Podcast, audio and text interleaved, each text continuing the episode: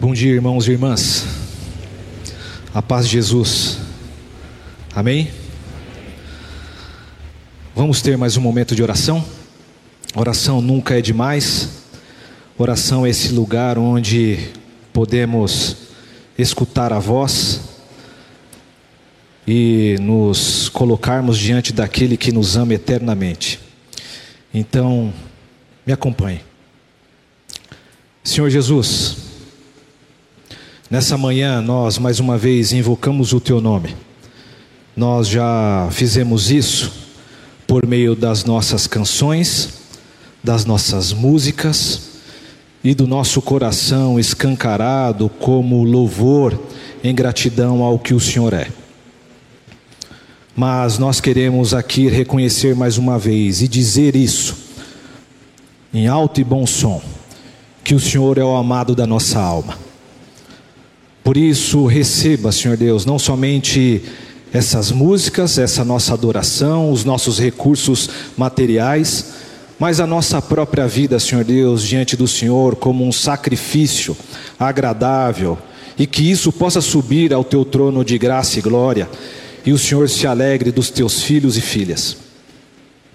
Nessa manhã também, Pai, eu me junto aos meus irmãos e irmãs da minha comunidade local, da nossa IBAB, pedindo que o Senhor, com o seu Santo Espírito, com a doce ruá, nos visite nessa manhã. Nos visite de uma maneira transformadora, de uma maneira que possamos, Senhor Deus, ter bem certo na nossa no nosso mais profundo ser que o Senhor falou conosco em nome de Jesus, Pai, apesar de mim, tenha misericórdia não somente de mim, mas dos meus irmãos também.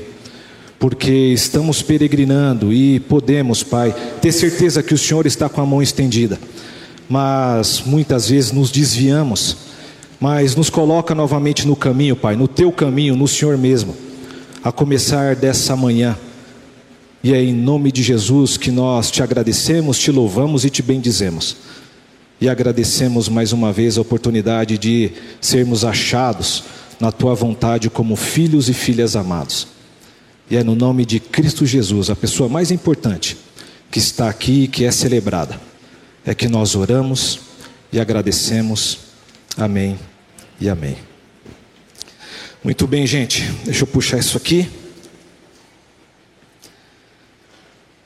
Eu gostaria de compartilhar com vocês algo que já durante esses últimos domingos, desde quando o nosso querido pastor teve a licença para se cuidar, nós intencionalmente estamos tentando, como comunidade, como irmãos e irmãs, nesse endereço, nesse lugar, nesse local, nessa nossa geografia de amor, que é de fato uma comunidade. Nós estamos tentando elaborar, trazer novos significados ou juntar todos os momentos que nós estamos, momentos estes de dificuldade, traçando novos significados à luz do poder de Jesus, do seu Santo Espírito que habita em nós como comunidade, porque o Espírito está no meio de nós, fazendo uma revolução silenciosa mudando vidas, transformando mentalidades e apontando para novos horizontes que são possíveis ser experimentados nele e a partir dele. Tudo isso almejando força e poder do mesmo Espírito para que se abra no horizonte da nossa existência ou da nossa peregrinação espiritual essas possibilidades, possibilidades cheias de esperança alimentadas por fé e também nutridas como base de sustentação, que é o amor. Então nós estamos, seja todos os nossos pastores, a começar pelo Felipe dos Anjos, a começar pelo Cláudio Manhães, André Saldiba, Tiago Grulha, e tantos irmãos e irmãs, pastores e pastoras, nós estamos convocando, chamando, pegando na mão da comunidade para fazer essa travessia juntos. E em janeiro, nós tivemos a oportunidade de tentar, nessa mesma linha, nessa mesma esteira, traçar possibilidades da saída daquilo que eu identifiquei como a casa do medo, para em algum momento na nossa peregrinação pudéssemos chegar na casa da alegria. Então, desse movimento de saída, de peregrinação, de caminho, nós devemos chegar aqui. Porém, entretanto, esse trajeto, esse caminho, é necessário que seja pensado alguns elementos para que seja de fato efetivo o caminho da saída dessa situação para a alegria dessa outra situação.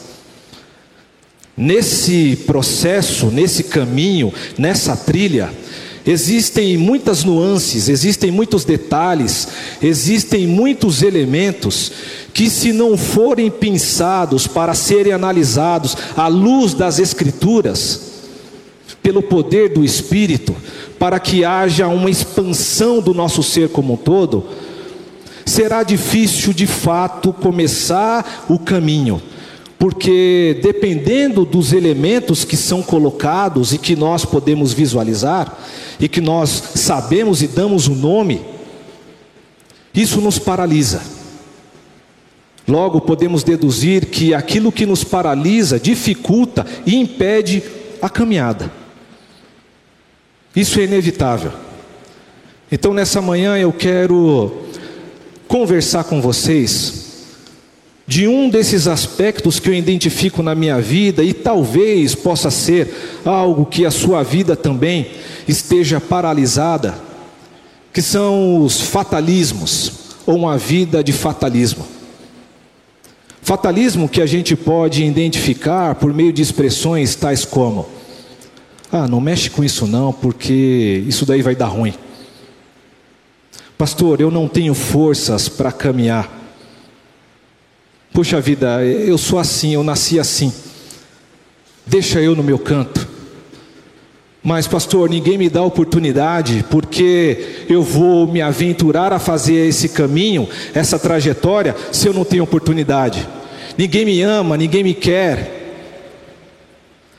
Todas essas expressões são resumos de uma vida que tem no seu futuro já estabelecido com antecedência.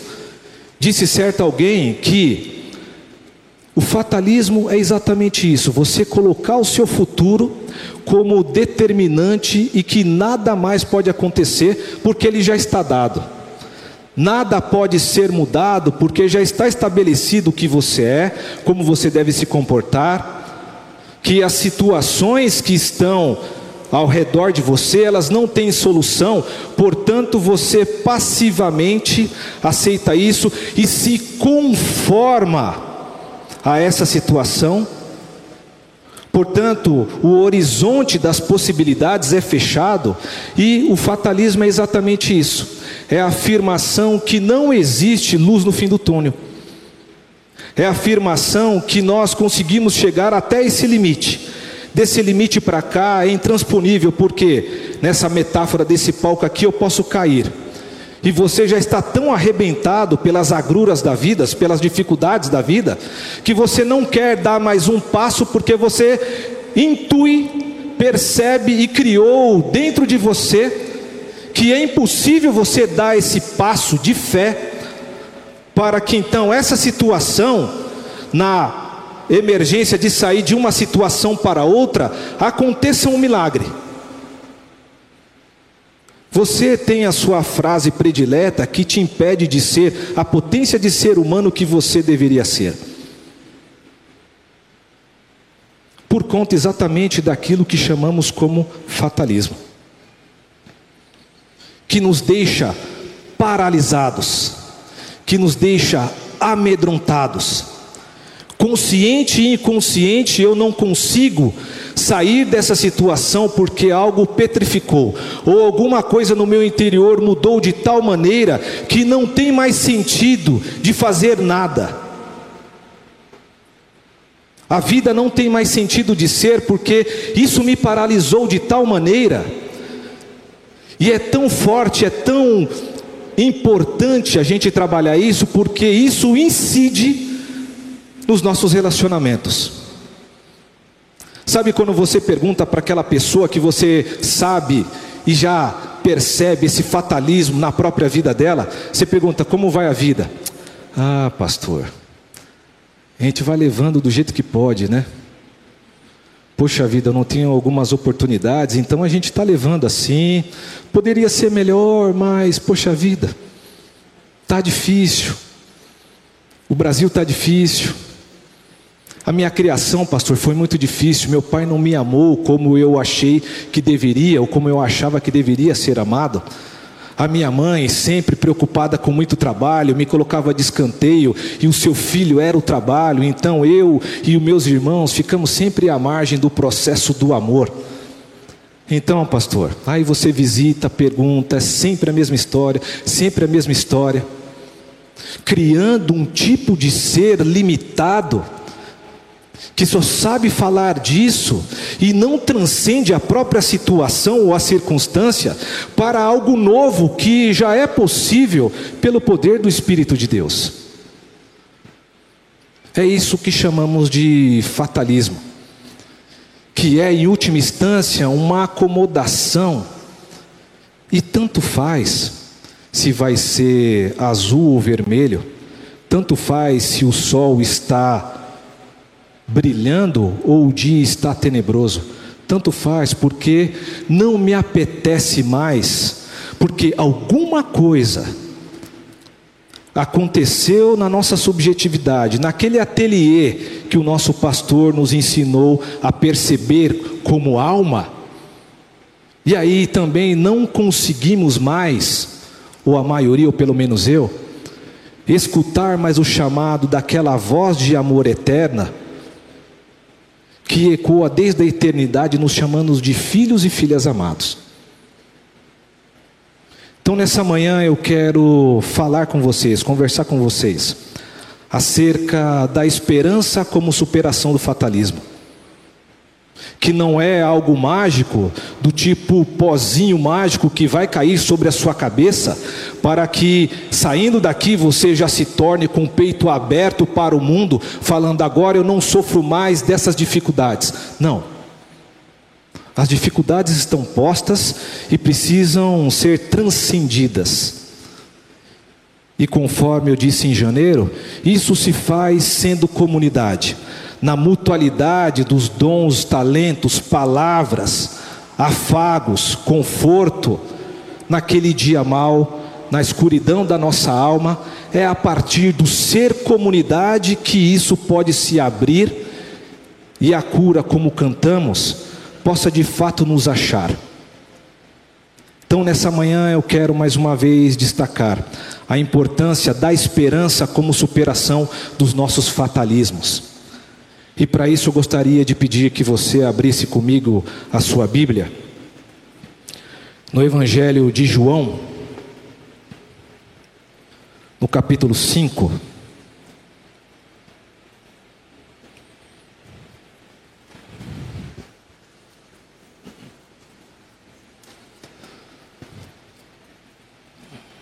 Evangelho de João, capítulo 5, e seguimos do verso 1 até o verso 15, que diz assim: Algum tempo depois, Jesus subiu a Jerusalém para uma festa dos judeus. Há em Jerusalém, perto da porta das ovelhas, um tanque que, em aramaico, é chamado Betesda, tendo cinco entradas em volta. Ali costumava ficar grande número de pessoas doentes e inválidas, cegos, mancos e paralíticos. Eles esperavam o movimento das águas. De vez em quando descia um anjo do Senhor e agitava essas águas. O primeiro que entrasse no tanque, depois de agitadas as águas, era curado de qualquer doença que tivesse. Um dos que estavam ali era paralítico, fazia 38 anos. Quando viu deitado e soube que ele vivia naquele estado durante tanto tempo, Jesus lhe perguntou: Você quer ser curado? Disse o paralítico: Senhor, não tenho ninguém que me ajude a entrar no tanque quando a água é agitada. Enquanto estou tentando entrar, Senhor, outro chega antes de mim. Então Jesus disse: Levante-se, pegue a sua maca e ande. Imediatamente o homem ficou curado, pegou a maca e começou a andar. Isso aconteceu num sábado. E por essa razão, os judeus disseram aos homem, ao homem que havia sido curado: Hoje é sábado, não lhe é permitido carregar essa maca, homem. Mas ele respondeu: O homem que me curou me disse: Pegue a sua maca e ande. Então lhe perguntaram: Quem é esse homem que lhe mandou pegar a maca e andar? O homem que fora curado não tinha ideia de quem era ele pois Jesus havia desaparecido no meio da multidão. Mais tarde, Jesus o encontrou no templo e disse: Olhe, você está curado. Não volte, não volte a pecar, para que algo pior não lhe aconteça.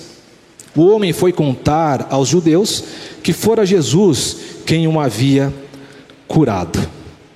Palavra de Deus, palavra de salvação. Então, gente, olha só. Esse texto ele está dentro de um contexto maior que é considerado ou João é considerado pelos exegetas, pelos estudiosos, pelos comentaristas como um texto da nossa tradição que aponta para sinais ou é um texto de sinais.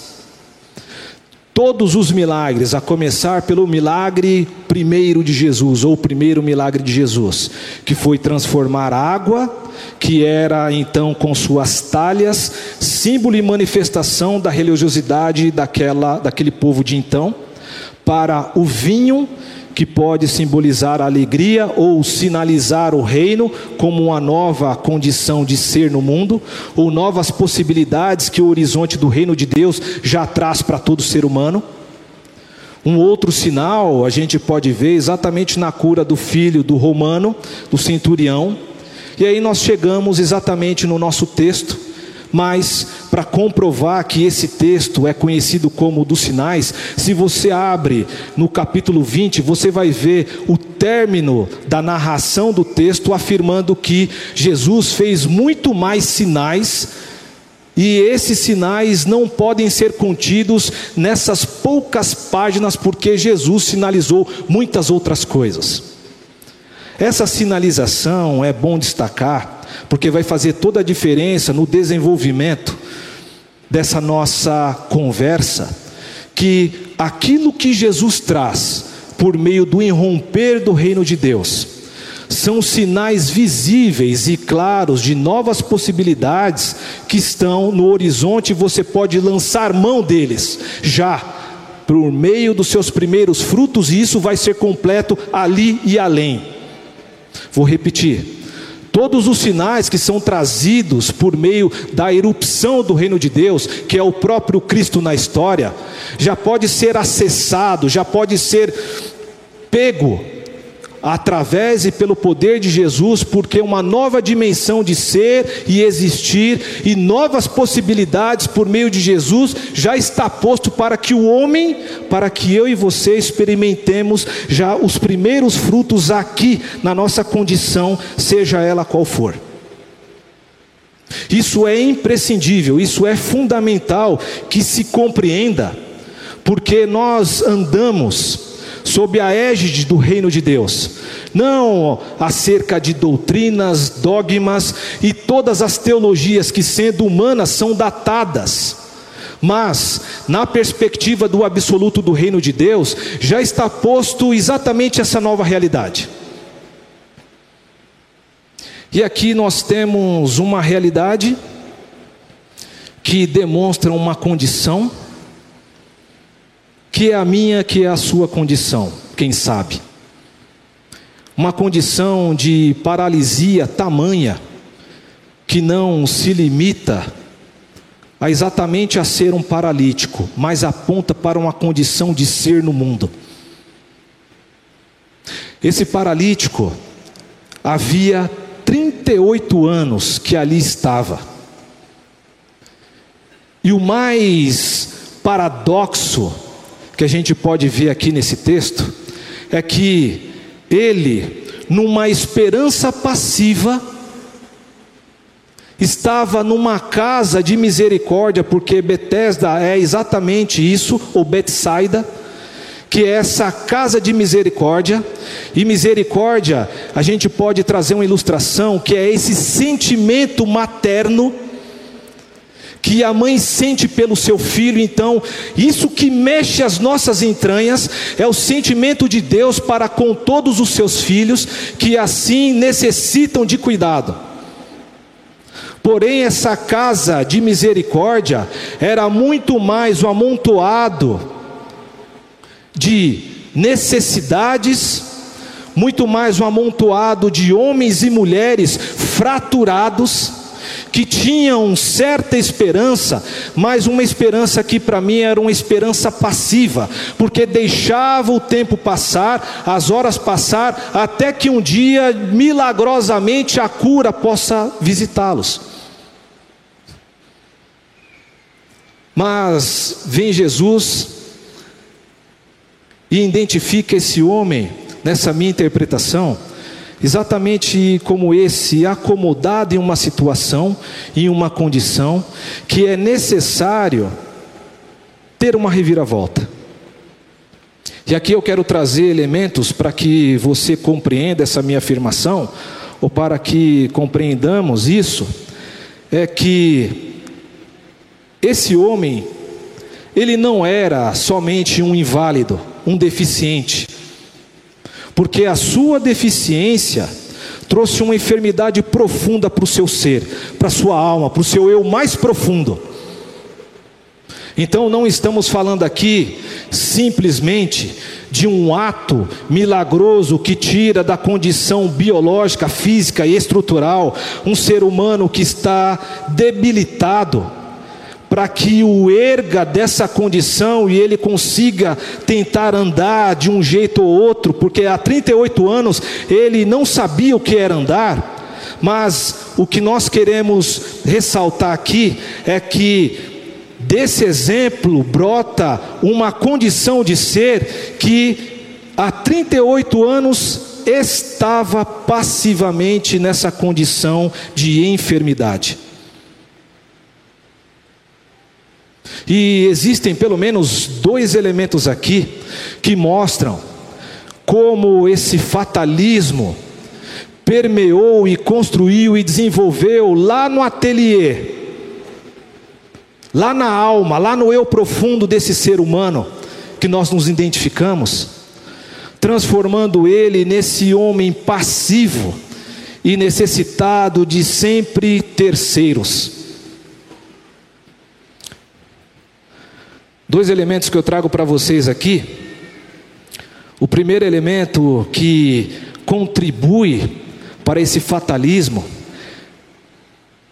é o pensamento limitante ou a crença limitante que afirma que eu só vou sair dessa condição se um terceiro, se um mensageiro divino me visita.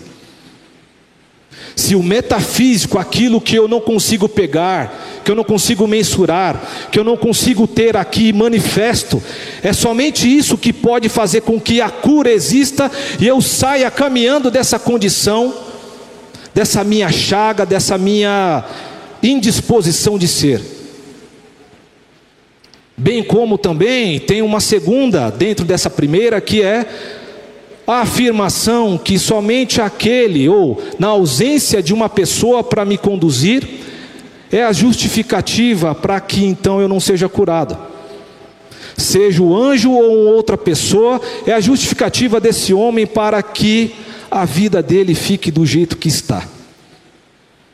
Não somente esse elemento que se desdobra em dois, mas nós podemos ver também mais adiante no texto que a própria religião de então, com toda a sua organização, é também esse elemento ideológico, ou uma teologia ideológica que conduz e mostra e induz e afirma que você só pode ser curado no dia X ou a partir da compreensão Y. ou conforme eu estabelecer para você. E isso fica muito evidente quando o texto afirma que após a cura desse homem, ele foi interpelado exatamente pelos donos da religião no seu monopólio de Deus, afirmando que ele não poderia ser curado e também não poderia caminhar no sábado. Esses dois elementos é o que compõe, o que desenvolve e constrói o sujeito que somos, porque é verdade, meus irmãos e irmãs, que nós, como seres culturais, sociais, espirituais e integrais, nós somos mediados pela palavra. É tão verdade isso que você sai da sua casa no domingo de manhã para ouvir a palavra de Deus. Então a linguagem, a palavra viva, o Cristo mesmo, é exatamente essa expressão de que pela palavra há uma mudança, há uma metanoia, há uma expansão de quem nós somos por causa dessa palavra, Jesus Cristo mesmo. Mas aquilo que ouvimos, seja da religião, seja da minha própria elaboração, como pessoa fraturada que ainda sou, vai constituindo um jeito de ser no mundo que é acomodado e não tem uma ação ativa no mundo para mudar a própria condição e situação. Tá, isso está posto. Mas como a esperança pode ser então, Robinson, a superação desse fatalismo? Porque o Cristo vai e isso fica muito evidente quando, sabendo dessa condição, dessa casa de misericórdia, Jesus, em vez de ir para a festa, porque a festa, na verdade, conforme o escritor apresenta aqui, é um pretexto para exatamente esse sinal absoluto de uma nova realidade que vem do reino de Deus. Jesus, quando entra nessa casa de misericórdia e enxerga toda essa condição humana, Escolhe um sujeito como eu e você, que está paralisado por causa da sua enfermidade, e pergunta: Você quer ser curado? Jesus, nessa manhã, está perguntando para você também aí da internet: Você quer ser curado? E qual deveria ser a resposta óbvia, que o texto mostra que não é tão óbvia assim? Sim, Jesus, eu quero ser curado. Agora, é para ontem, eu já estou numa condição, há 38 anos, vem, vem em mim, vem em mim. Mas o que esse homem responde? Mestre, poxa vida, eu até queria, mas o anjo não mexeu as águas. Quem sabe daí surge até aquela expressão no, né, no popular, de precisa mexer um pouco as águas aí que está muito parado o negócio. Mas olha só que interessante, pessoal. Esse homem é um arquétipo do que somos em muitas das nossas ocasiões. Esse homem não respondeu a um chamado eterno que ama para que a cura aconteça. Porque ele desenvolveu limitações e determinações influenciado também pelo externo, sobretudo pela religião, que o impediu de ter uma esperança ativa. Porque quando vamos falar de esperança, é importante a gente destacar, e aqui eu trago duas aplicações para que você, nessa manhã comigo, peça que o Espírito abra o nosso entendimento, para que, se você que se encontra nessa condição, consiga sair e responder ativamente: sim, eu quero ser curado. Nós não sabemos, não somos mágicos, adivinhos, para determinar somente por esse auditório aqui o que cada um de vocês estão sentindo. Ou como oratória, afirmar para vocês que eu não sei o que você está passando, mas Deus é maior e Ele vai abençoar a sua vida. Não. Nós queremos aqui, de forma consciente, interpelado pelo Espírito, tentar responder a esse questionamento: Você quer ser curado? E para responder à pergunta de Jesus, nós temos que ter uma disposição que se desdobra em duas ações. A primeira disposição é responder ativamente àquele que chama.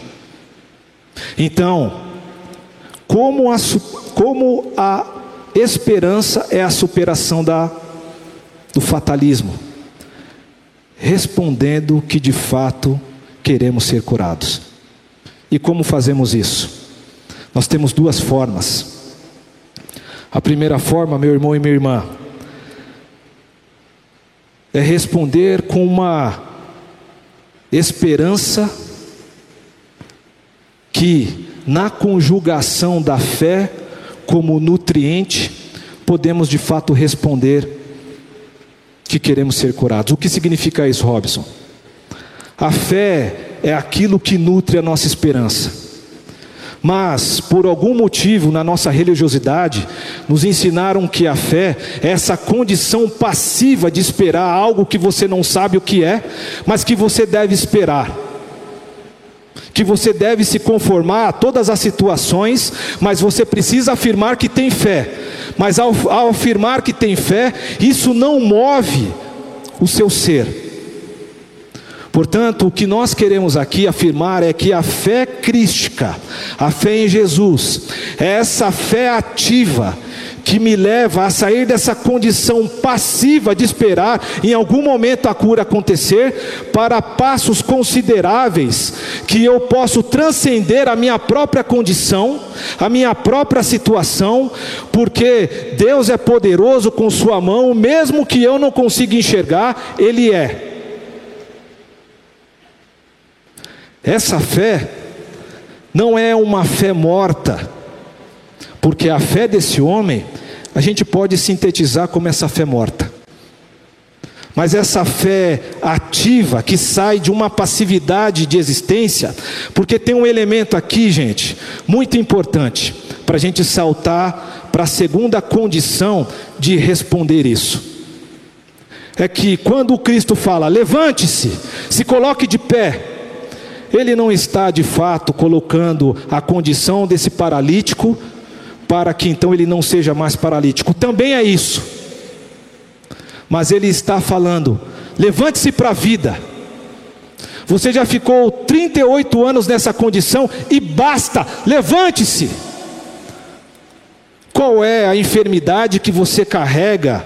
Aí no seu eu mais profundo, que os anos vão passando e você não vê perspectiva porque alguém ou você já disse que não tem mais solução para você, que está posto e é isso, está determinado.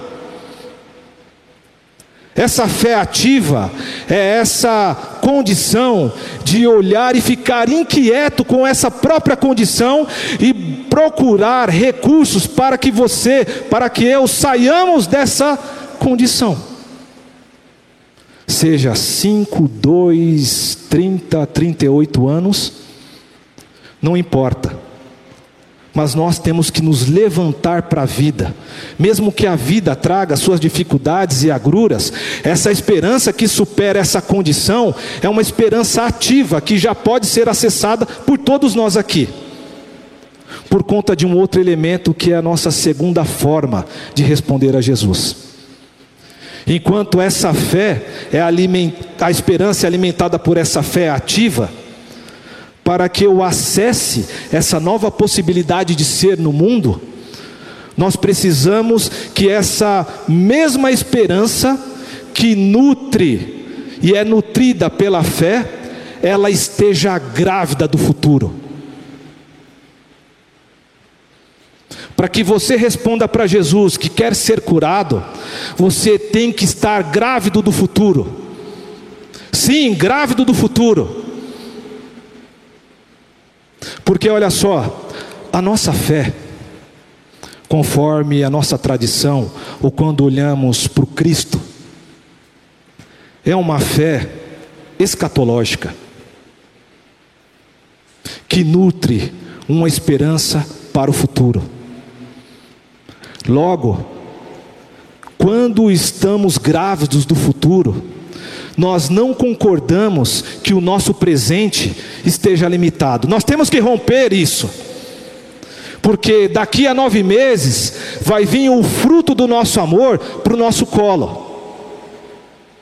Portanto, nós, grávidos do futuro, afirmamos: Senhor, Vivo o Senhor está em minha vida e eu posso confiar no Senhor, mesmo que eu não te veja, eu confio no Senhor, nessa condição que estou e dou passos com a minha comunidade, sendo interpelado por todos, por uma palavra de ânimo, por uma oração, por uma intercessão, por um recurso que é colocado à minha disposição, para que eu conheça, me perceba como aquele que sou, cheio de fraturas, de codependências de necessidades que nem eu mesmo sei saber, mas que em algum momento me colocaram nessa condição, eu mesmo me coloquei conformado com isso, não tendo mais esperança no futuro.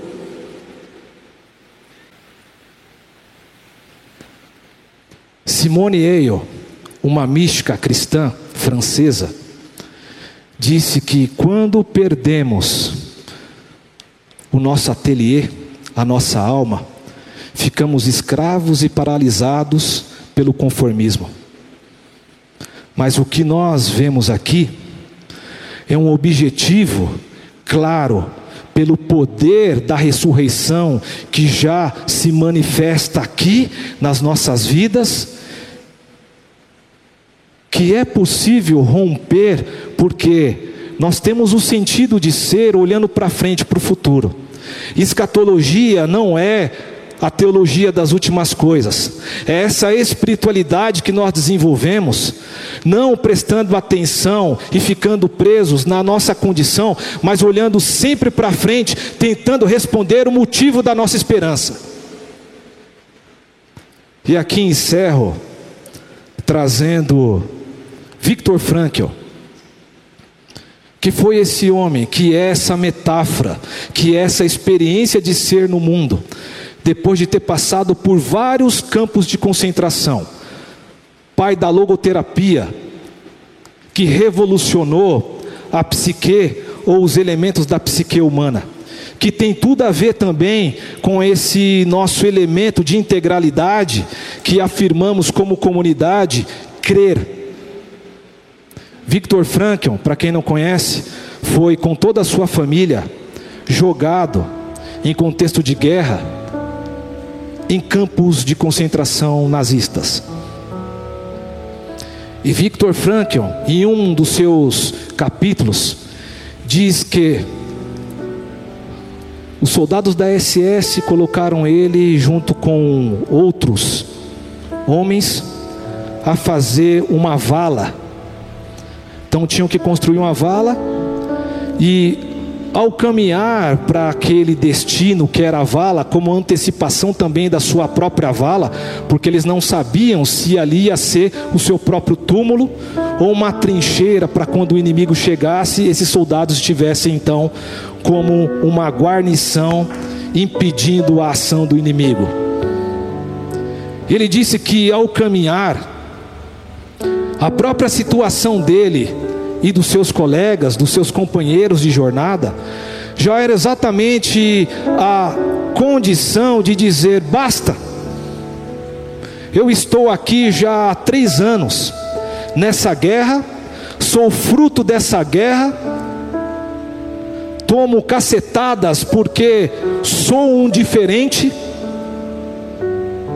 Meus colegas do lado tomam um tiro porque são diferentes. Esses caem, esses caem, eu estou aqui esperando aquele dia que eu vou também tomar uma bala no meio da minha cara. Mas esperando e começou a ser mexido alguma coisa dentro dele. Isso que tocou profundamente o Frankel era a imagem da sua esposa. Ele começou com um elevo espiritual, conversar com a sua amada, mesmo sabendo que a sua amada já tinha morrido. Mas a conversa era tão profunda, era tão verdadeira, que ele, ao caminhar, ele saiu de si, ele transcendeu a situação, ele transcendeu as dificuldades que ele carregava no corpo, como chagas abertas que começou a conversar com a sua amada. A tal ponto que os seus amigos, a mexerem com ele, ele não conseguia sair desse transe espiritual.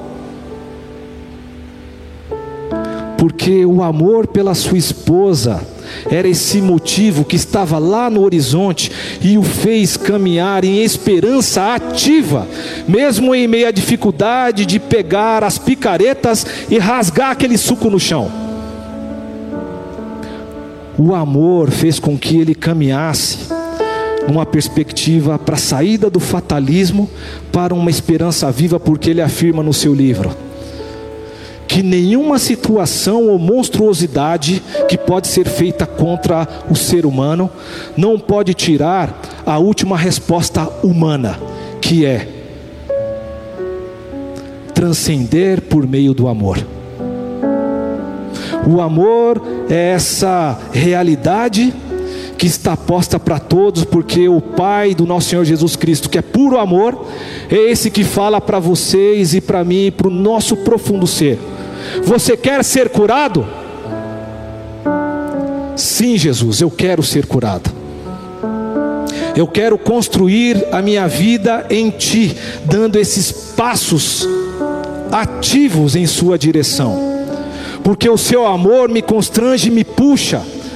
Amor este que pode ser manifesto no amor pela minha esposa, pelos meus companheiros, pelos meus filhos, por vocês, por você.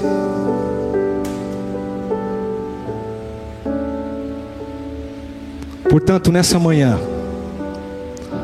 o que vai ser determinante para a nossa jornada espiritual é como a sua esperança está localizada, passiva ou ativamente. Sendo assim, irmãos e irmãs, nessa longa trajetória, não da vida, como diz aquele profeta, mas da nossa peregrinação espiritual, porque não dá mais para separar o que é histórico, o que é material, o que é espiritual, é tudo isso, nós não fazemos a diferença.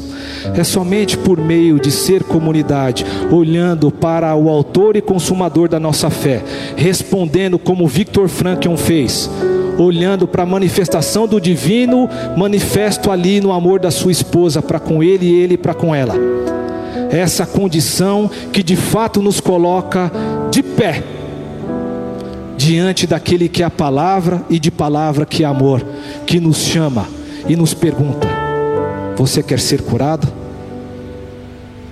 Sim, eu quero ser curado. Senhor, muito obrigado pela certeza de tê-lo como companheiro fiel. Muito obrigado, Senhor, por nos fazer perceber, experimentar, por meio do Seu Santo Espírito, que já é o penhor da Sua presença em nós. Que existe sim, Senhor, no horizonte da nossa peregrinação o Senhor de mãos estendidas e braços abertos nos chamando.